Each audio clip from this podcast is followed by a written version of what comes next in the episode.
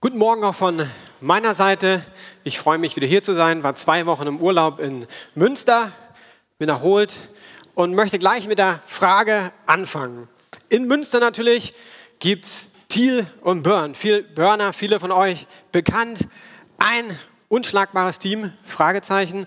Oder doch eher Winnetou und Old Shatterhand oder Asterix oder Obelix oder Bonnie in Clyde oder Manfred Kaltz, Horst Rubesch aus meiner Generation, Hamburger Sportverein, Tim und Struppi oder Cleopatra und Antonius, Schürle und Götze oder vielleicht Simon Garfunkel oder Joko und Klaas für die neue Generation. Was ist dein Dream Team? Ich möchte euch heute ein unschlagbares Team vorstellen, das allerdings in Vergessenheit geraten ist. Wenn wir in Berlin eine Umfrage machen würden, die Top 100 Dream Teams. Ich denke, das Team würde es nicht mal in die Top 100 schaffen. Wobei ich sagen würde, das Team hat die Weltgeschichte mit geprägt. Das ist das Team. Das Interessante ist, wenn wir die Bibel angucken, das Leben von Jesus, das Team ist erst so richtig in die Öffentlichkeit gekommen mit dem 30. Lebensjahr von Jesus. Ich glaube, dass es vorher schon da war. Aber eigentlich wissen wir von Jesus seinem Leben so vom 0. bis 30. Lebensjahr relativ wenig. Die Geburt ist ausführlich, dann hören wir noch was vom zwölfjährigen Jesus, aber dann wird es ruhiger. Wahrscheinlich hat er eine Ausbildung gemacht als Zimmermann, bei seinem Papa hat er gearbeitet im Betrieb. Und dann plötzlich mit dem 30. Lebensjahr verändert sich alles. Jesus macht sich auf und geht an den Jordan. Da war so ein wilder Typ, der hieß Johannes der Täufer. Der war wirklich wild, der hat Honig gegessen, der hat in der Wüste gewohnt. Und ich weiß gar nicht, ob wir heute noch solche Prediger haben, aber der war ganz speziell. Und was er gemacht hat, er hat Buße gepredigt. Er hat gesagt, Freunde, es ist Zeit, umzukehren. Kehrt um von euren Sünden. Nicht so populär, aber irgendwie sind die Leute angesprochen worden von Johannes dem Täufer. Und Jesus macht sich auf und er lässt sich von Johannes taufen. Im Jordan. Und genau da steigen wir jetzt ein und ich lese mal aus Lukas 3, die Verse 21, 22. Als Johannes, dieser wilde Typ, wieder einmal viele Menschen taufte, ließ sich auch Jesus taufen. Als er betete, öffnete sich der Himmel und der Heilige Geist kam in Gestalt einer Taube auf ihn herab. Und eine Stimme vom Himmel sprach, du bist mein geliebter Sohn, an dir habe ich große Freude. Ich möchte beten. Gott, ich danke dir für dieses Dream Team, dem wir in der Bibel begegnen, Jesus und dem Heiligen Geist. Und ich bin mir sicher, meine Umfragen in Berlin, deine Top 100 Teams, hätten die beiden keine Chance gehabt. Aber ohne den Heiligen Geist wäre Jesus nicht der gewesen, der er war. Deshalb möchte ich beten, dass du uns dieses Team erklärst, zu mehr von dem lernen und merken, dass du genauso wie bei Jesus mit dem Heiligen Geist in unserem Leben unterwegs sein möchtest. Amen. Die Taufe ist der Startschuss in Jesus seinem öffentlichen Dienst. Ihr müsst euch so vorstellen, vorher war es relativ ruhig, dann kommt dieser Moment, und zwei Dinge passieren. Da ist eine Stimme vom Himmel, die sagt, dies ist mein geliebter Sohn, an dem ich wohlgefallen habe. Und diesen Aspekt, der berührt mich immer wieder. Weil was hat Jesus zu dem Zeitpunkt getan? Hat er schon Wunder getan? Hat er irgendwie gepredigt? Wurde irgendjemand geheilt? Nein, nichts von dem. Das ist eine gute Hoffnung für mich. Und das Erste, was der Vater macht, bevor Jesus in den öffentlichen Dienst eintrat, war, seine Identität zu stärken. Er sagt, du bist, egal was passiert, mein geliebter Sohn. Und damit war die Identität geklärt und alles andere konnte obendrauf gebaut werden. Da könnte man drüber predigen, mache ich aber nicht, weil ich mich heute auf dieses Team konzentrieren möchte. Das Zweite, was bei der Taufe passierte, der Heilige Geist kam in einer Gestalt einer Taube auf Jesus herab. Ob es eine Taube war, wissen wir nicht, aber irgendwie haben sie erkannt, da ist was Taubenähnliches Und das kommt auf Jesus herab. Und das war der Heilige Geist. Ich glaube, es war ein Moment, wo der Heilige Geist ganz neu und kraftvoll Jesus begegnet ist. Und ich lese nochmal. Lukas 4, 1 bis 14. Vom Heiligen Geist erfüllt, das ist jetzt gleich nach der Taufe, verließ Jesus den Jordan. Der Geist brachte ihn in die Wüste, wo der Teufel ihn 40 Tage lang in Versuchung führte. Während dieser ganzen Zeit aß er nichts, sodass er schließlich sehr hungrig war. Da sagte der Teufel zu ihm, wenn du der Sohn Gottes bist, verwandle doch diesen Stein in Brot. Aber Jesus erwiderte, nein, in der Schrift steht, der Mensch braucht mehr als nur Brot zum Leben. Da führte der Teufel ihn auf die Höhe und zeigte ihm alle Königreiche der Welt in einem Augenblick. Und er sagte zu ihm, ich will dir Macht über diese Länder und alle ihre Reichtümer geben, denn ich verfüge über sie und kann sie geben, wem ich will. Das alles werde ich dir schenken, wenn du niederkniest und mich anbetest. Jesus erwiderte, in der Schrift steht, du sollst den Herrn, dein Gott, anbeten, nur ihm allein dienen. Da versetzte der Teufel ihn nach Jerusalem auf den höchsten Punkt des Tempels und sagte, wenn du der Sohn Gottes bist, spring hier hinunter. Denn der Schrift steht, er befiehlt seinen Engeln, dich zu beschützen und zu bewahren. Sie werden dich auf ihren Händen tragen, damit deine Füße niemals stolpern. Jesus erwiderte, in der Schrift steht auch, fordere den Herrn, dein Gott, nicht heraus. Als der Teufel aufgehört hatte, Jesus zu versuchen, verließ er ihn für einige Zeit. Danach kehrte Jesus von der Kraft des Heiligen Geistes erfüllt nach Galiläa zurück Schnell wurde er in der ganzen Gegend bekannt. Und wenn ihr schaut, dann merkt ihr ganz am Anfang und ganz am Ende vom Text kommt eine Wiederholung. Vom Heiligen Geist erfüllt, verließ Jesus den Jordan. Und am Ende, danach kehrte Jesus von der Kraft des Heiligen Geistes erfüllt nach Galiläa zurück. Und ich möchte den Text aus einer etwas anderen Perspektive anschauen wie sonst. Und zwar möchte ich dieses Team angucken. Wie hat Jesus und der Heilige Geist, wie haben die zusammengearbeitet? Man könnte ja auch sagen, Jesus der Sohn Gottes, warum braucht der überhaupt den Heiligen Geist? Aber Jesus war Gottes Sohn, aber auch war ganz normal Mensch. Und deshalb braucht er den Heiligen Geist. Ohne den Heiligen Geist hätte Jesus gar nicht das leben können, was er gelebt hat. Stellen wir uns das einfach praktisch vor. Also hier steht, der Geist brachte ihn in die Wüste. Das ist doch ein Traumstart, oder? In den Dienst. 40 Tage in der Wüste fasten. Und das Interessante ist, wenn ihr den Text anguckt, was steht nicht im Text drinne? Da steht nämlich einfach drinne, der Geist führte und Jesus ging in die Wüste. Und was macht er? Fasten. Was wir nicht finden, ist das, was ich wahrscheinlich gemacht hätte. Äh, Jesus 40 Tage in Brandenburg irgendwo, wo nichts los ist, äh, fasten. Bist du da ganz sicher? Also 30, Tage, 30 Jahre Vorbereitung, also Predigt, Heilung, Zeichen, Wunder, äh, Fasten, Wüste, das ist vielleicht falscher Zeitpunkt. Wir sehen nichts, sondern Jesus folgte einfach dem Heiligen Geist. Er meckert nicht, er murrt nicht, er geht einfach diesen Impuls nach. Und ich habe überlegt, wie kann ich euch das Dream Team vorstellen? Und ich habe gedacht, ähm, ein Tandem ist ein gutes Beispiel. Ich hoffe, ihr seht das alles. Ein Tandem ist ja ein Fahrrad und so ist äh, das Leben von Jesus natürlich ein Leben gewesen, aber es gab da zwei Sättel oder zwei äh, Personen konnten darauf Platz nehmen. Jetzt kurze Frage an euch, wo war Jesus? Vorne oder hinten? Ihr könnt auch äh, im Livestream überlegen. Peter, was sagst du? Mal vorne, mal hinten. Ich würde sagen, Jesus saß tatsächlich vorne und der Heilige Geist hinten. Und ähm, das hat natürlich seine Grenzen, das Beispiel. Ich stelle mir das so vor, Jesus war unterwegs, wir werden das ja noch angucken. Und der Heilige Geist, der gab ihm Impulse.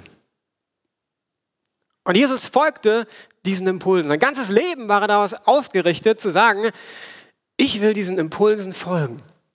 Wir können sehen, wie Jesus morgens in die Stille ging. Er ging abends in die Stille. Was machte er? Er suchte das Gespräch mit dem Heiligen Geist, mit seinem himmlischen Vater. Wie macht es der himmlische Vater? Durch den Heiligen Geist. Das heißt, wann immer du Jesus gesehen hast, war eigentlich auch der Heilige Geist dabei. Ich glaube, es gab keinen Moment, wo der Heilige Geist nicht dabei war.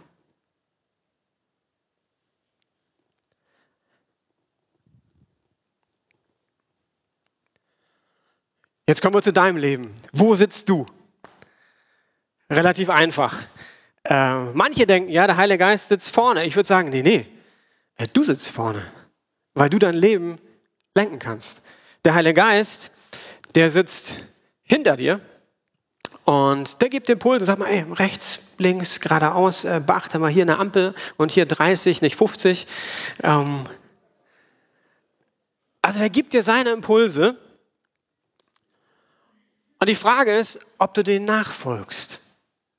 Wie spricht der Heilige Geist? Also ich könnte darüber jetzt eine ganze Predigtserie machen, aber ich mache es ganz kurz, erzähle aus meinem Leben, wie ich den Heiligen Geist wahrnehme und wie ich davon ausgehe, dass auch Jesus den Heiligen Geist gehört hat. Für mich ist der Heilige Geist eine sanfte innere Stimme, die man leicht überhören kann. Ich sage manchmal auch, der Heilige Geist ist wie ein Gentleman. Also ihr kennt einen Gentleman, wenn es ein Date gibt und da ist eine junge Dame, ein junger Mann und die fahren mit dem Auto. Was macht der Gentleman? Er springt ums Auto, macht die Tür auf, sagt, möchtest du einsteigen. Und was ich damit meine, ist, der Heilige Geist, der drängt sich nicht auf. Der sagt nicht, hey, hier bin ich. So nach dem Motto, rechts fahren! Wie, du fährst nicht rechts, sondern spürst du da irgendwie was an einer Gurgel. Das habe ich noch nie erlebt. Der Heilige Geist ist sanft. Ich kann ihn eher überhören. Ich muss seinen Impulsen auch nicht nachgehen. Jesus hat gelernt, dieser Führung des Heiligen Geistes nachzugehen. Er weiß, dass sein himmlischer Vater gut ist und deshalb ist der Heilige Geist auch gut. Und wenn er dem Heiligen Geist folgt, dann folgt er seinem Vater. Und das kann nur gute Konsequenzen haben. Und auch wenn das 40 Tage Wüste bedeutet, war ihm klar, da folge ich nach, da gehe ich hin. Der Heilige Geist, der durfte sogar Jesus unterbrechen. Wisst ihr, wenn ich im Leben unterwegs bin auf dem Fahrrad, ich kann sehr deutsch zielorientiert sein, ja? Morgens fahre ich zum Neulendorfplatz, dann ist für mich klar, ich unterbreche das Ding nicht, ne? Zack, Neulendorfplatz, außer bei der Ampel natürlich halte ich fast immer an. Der Heilige Geist, der tickt ein bisschen anders wie wir Deutschen. Und das sehen wir im Leben Jesu immer wieder. Er hat die Freiheit, Jesus zu unterbrechen. Da gibt es einen kleinen Typen, einen Schleimer. Keiner mochte den.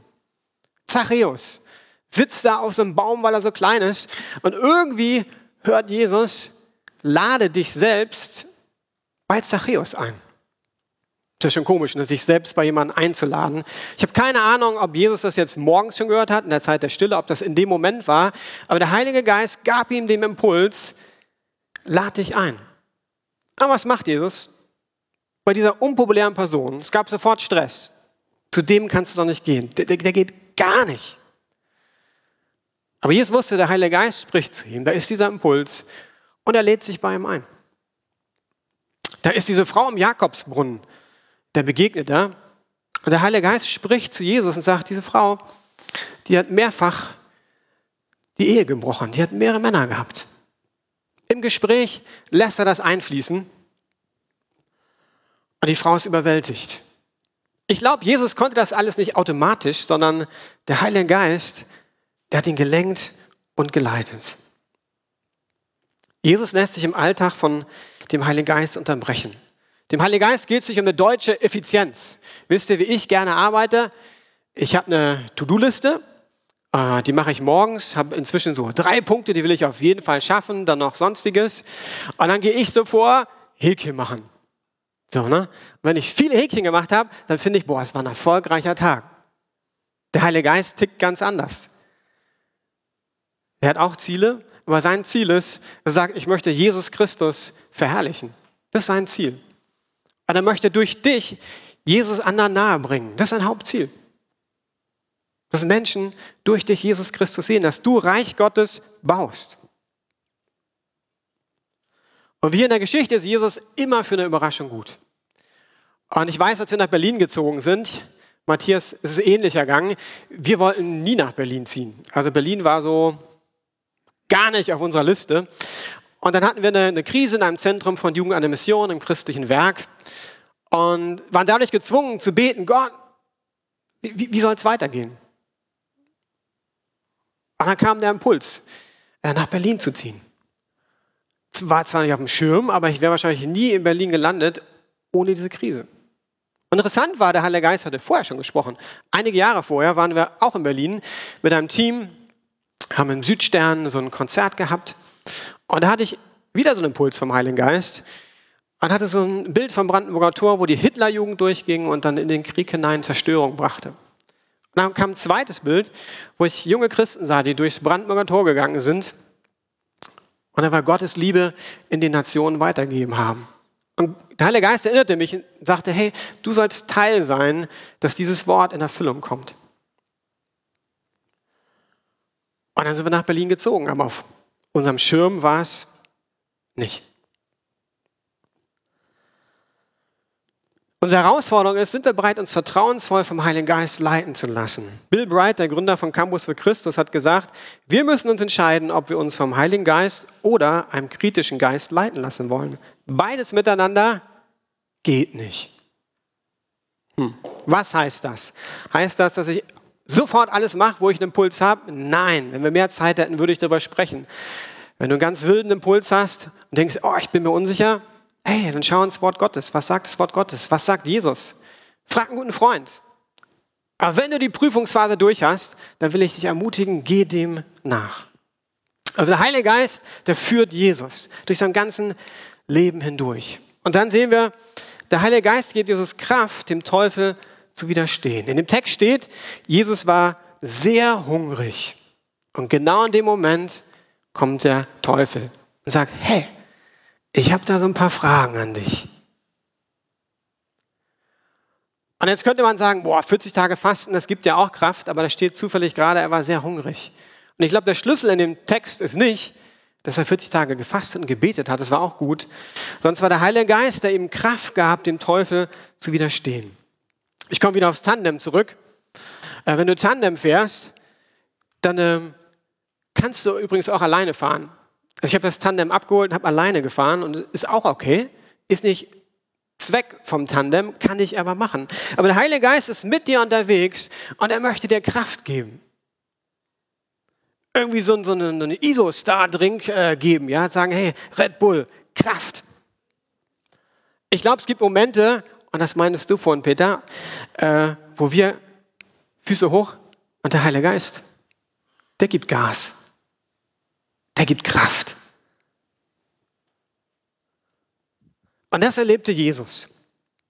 In dem Wort, was Paulus benutzt vom Heiligen Geist, steckt auch das Wort Dynamis drin, Dynamit. Das heißt, wenn ich daran denke, so Red Bull oder so, das ist eigentlich gar nichts gegen den Heiligen Geist, sondern das ist Kraft Gottes. Und diese Kraft Gottes möchte mit dir im Alltag unterwegs sein. Die Frage ist nur, merken wir das? Wenn du unterwegs bist in Berlin oder wo immer du herkommst, Merkst du das? Erinnerst du dich, warte, der Heilige Geist ist ja da, der lebt in mir als Christ. Das ist Gott. Ich brauche dich in diesem Moment. Komm, Heiliger Geist, gib mir deine Kraft. Interessant ist auch, der Heilige Geist löst das Problem nicht für Jesus. Das ist ja so meine Tendenz. Ich habe in den letzten Wochen viel gebetet.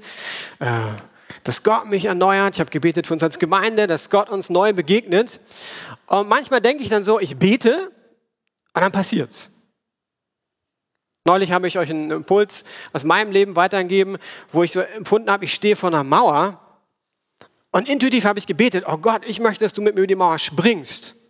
Was sagt der Heilige Geist? Nee, nee, wir wollen zusammen die Mauer Stein für Stein abbauen. Und ich merke die Tendenz in meinem Leben immer wieder dass ich bete und denke, jetzt, Gott, löst das Problem. Das hat Jesus aber nicht gemacht hier. Er gibt dieses Kraft zu widerstehen, aber Jesus muss selbst dem Teufel antworten.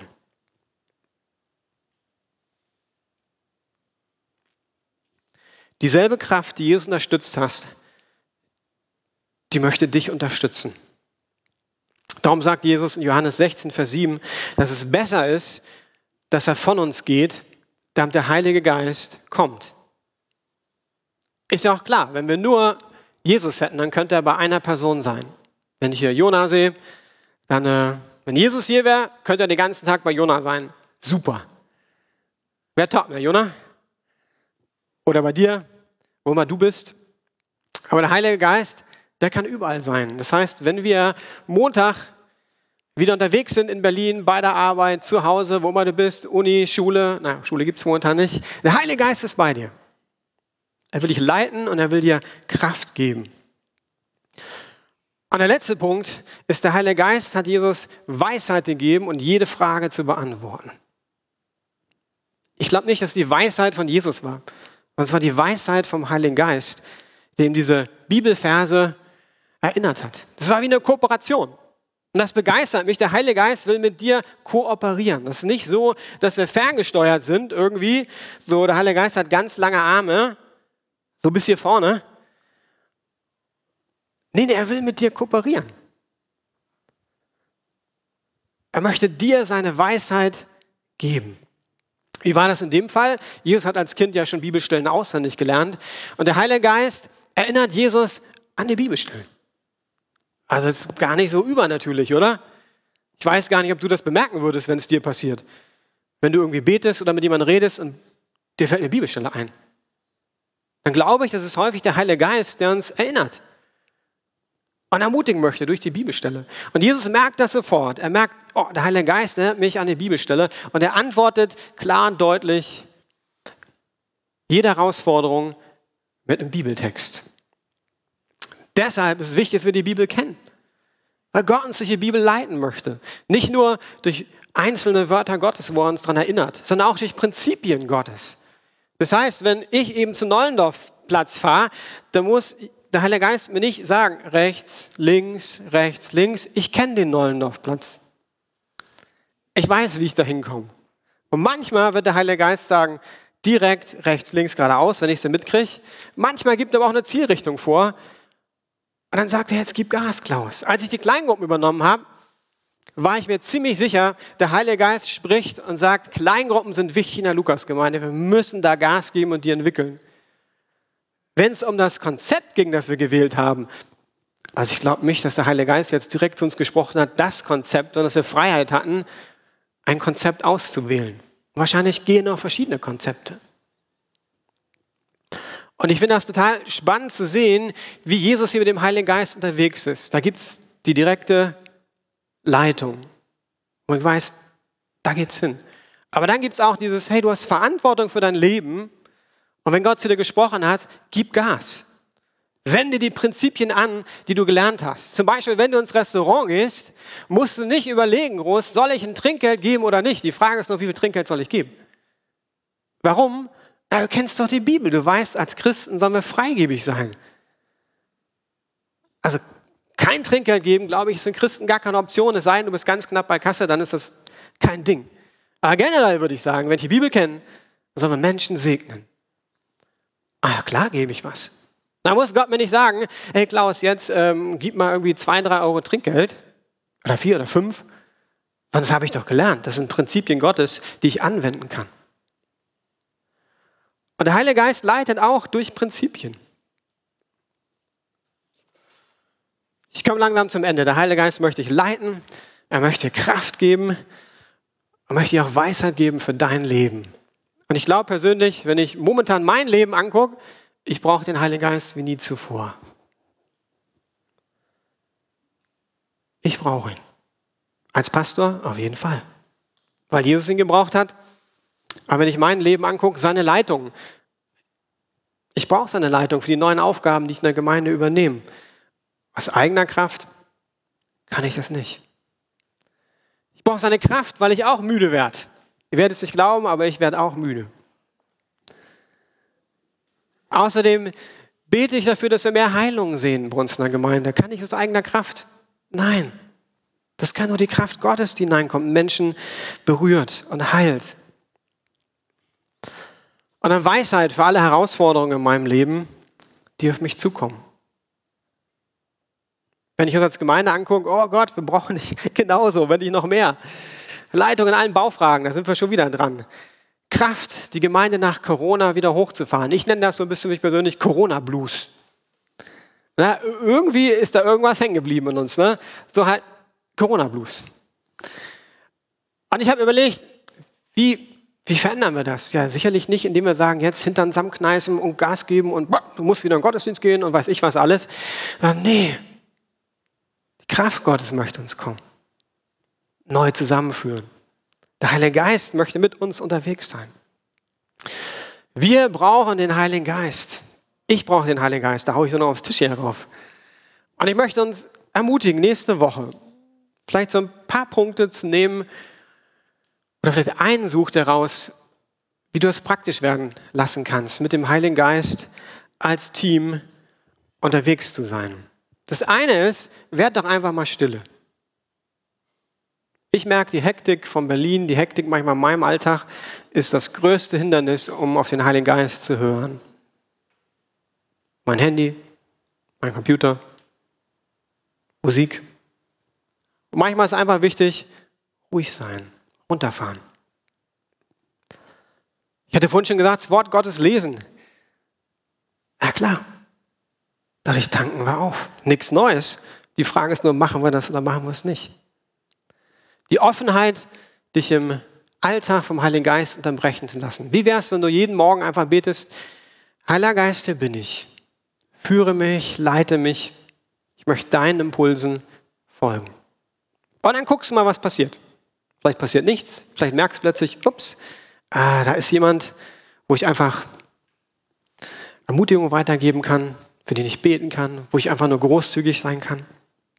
Hudson Taylor hat gesagt, Gott gibt denen den Heiligen Geist, die nach, Gott gibt nicht denen den Heiligen Geist, die danach schreien, sondern denen, die ihm gehorchen. Also da gibt es diesen Aspekt manchmal einfach, gehe dem Impulsen nach.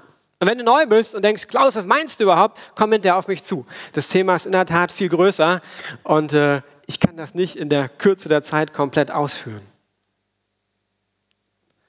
Vielleicht nimmst du da einfach mal fünf Minuten und überlegst, was kann ich tun, um dem Heiligen Geist in meinem Leben Freiraum zu geben? Und was hindert vielleicht den Heiligen Geist in meinem Leben?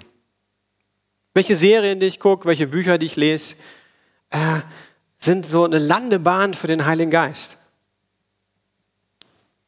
Oder wo gibt es Dinge in meinem Leben, wo ich sage, oh, eigentlich, oh, ist weit weg davon, eine Landebahn für den Heiligen Geist zu sein? Das ist eine gute Frage einfach, habe ich neulich im Buch gelesen, die sich einfach mal zu stellen.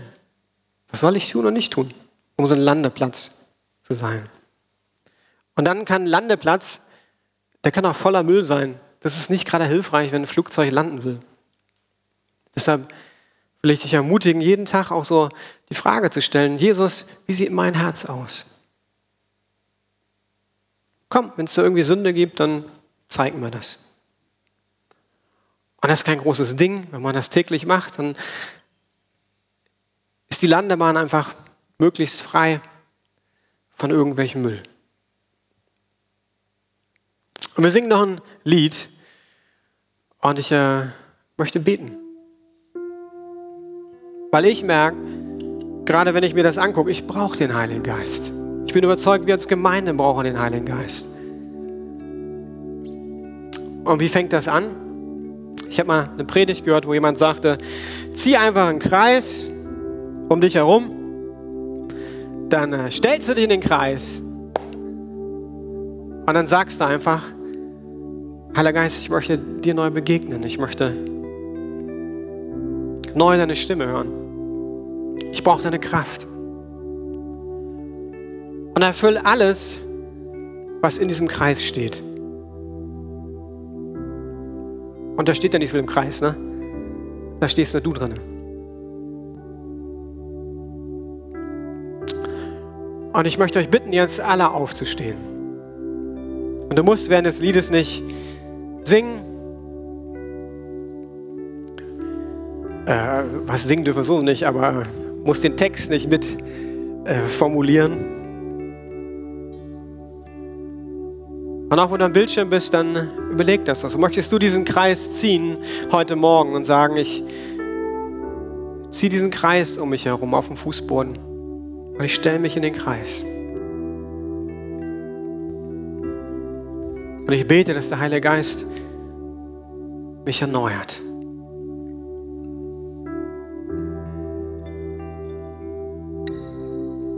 Und ich möchte beten, Heiliger Geist, dass du kommst in diesem Moment. Das ist ungewöhnlich, viele sind am Bildschirm. Aber wenn das stimmt, dass wir als Christen deinen Heiligen Geist haben, und das glaube ich ganz tief im Herzen, dann bist du jetzt in jedem Zimmer, wo der Livestream läuft. Und ich bete, dass du mit deinem Frieden kommst, deiner Kraft, deiner Freude, dass du alles in diesem Kreis ausfüllst. Und du kannst den Text innerlich mitformulieren oder wenn du zu Hause bist, mitsingen. Kannst du einfach beten. Ich möchte dich ermutigen, einfach die Hände zu nehmen und äh, einfach so eine empfangende Haltung einzunehmen.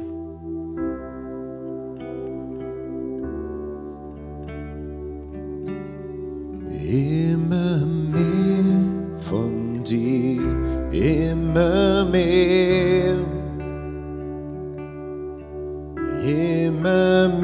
Sein wie du, immer mehr.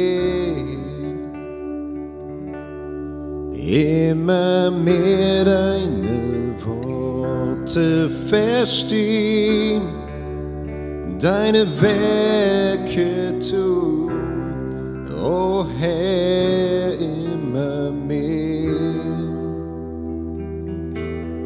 Immer mehr immer mehr. Immer mehr sein wie du, immer mehr. Immer mehr deine Worte verstehen, deine Werke tun, oh Herr,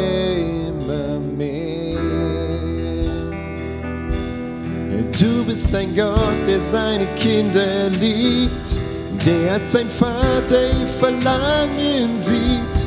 Niemand und nichts kommt dir jemals gleich, o Herr. Du zeigst dich uns als ewig treuer Freund und weißt genau, wie unser Herz es meint. Gib uns mehr von dir, immer mehr. Immer mehr von dir, immer mehr. Immer mehr sein wie du, immer mehr. Immer mehr deine Worte verstehen, deine Werke tun, oh Herr,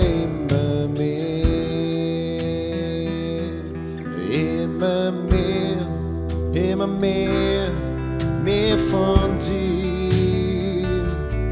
Immer mehr, so viel mehr nur von dir. Immer mehr deine Worte verstehen, deine Werke tun, oh Herr, immer mehr. Du bist ein Gott, der seine Kinder liebt, der als sein Vater ihr Verlangen sieht. Niemand und nichts kommt dir jemals gleich, o Herr. Du zeigst dich uns als ewig treuer Freund und weißt genau, wie unser Herz es meint. Gib uns mehr von dir, immer immer mehr von dir, immer mehr. Und gib uns mehr von dir, immer mehr. Jetzt wollen wir beten, dass du mit deinem Heiligen Geist kommst und uns ausfüllst, damit wir ein Segen sein können für unsere Nachbarschaft, für unsere Familie, für die Arbeit, dass Menschen an uns Jesus Christus sehen. Und ich bete, dass wir das nächste Woche erleben, Gott, in den nächsten Monaten, so neu dem Heiligen Geist begegnen. Amen.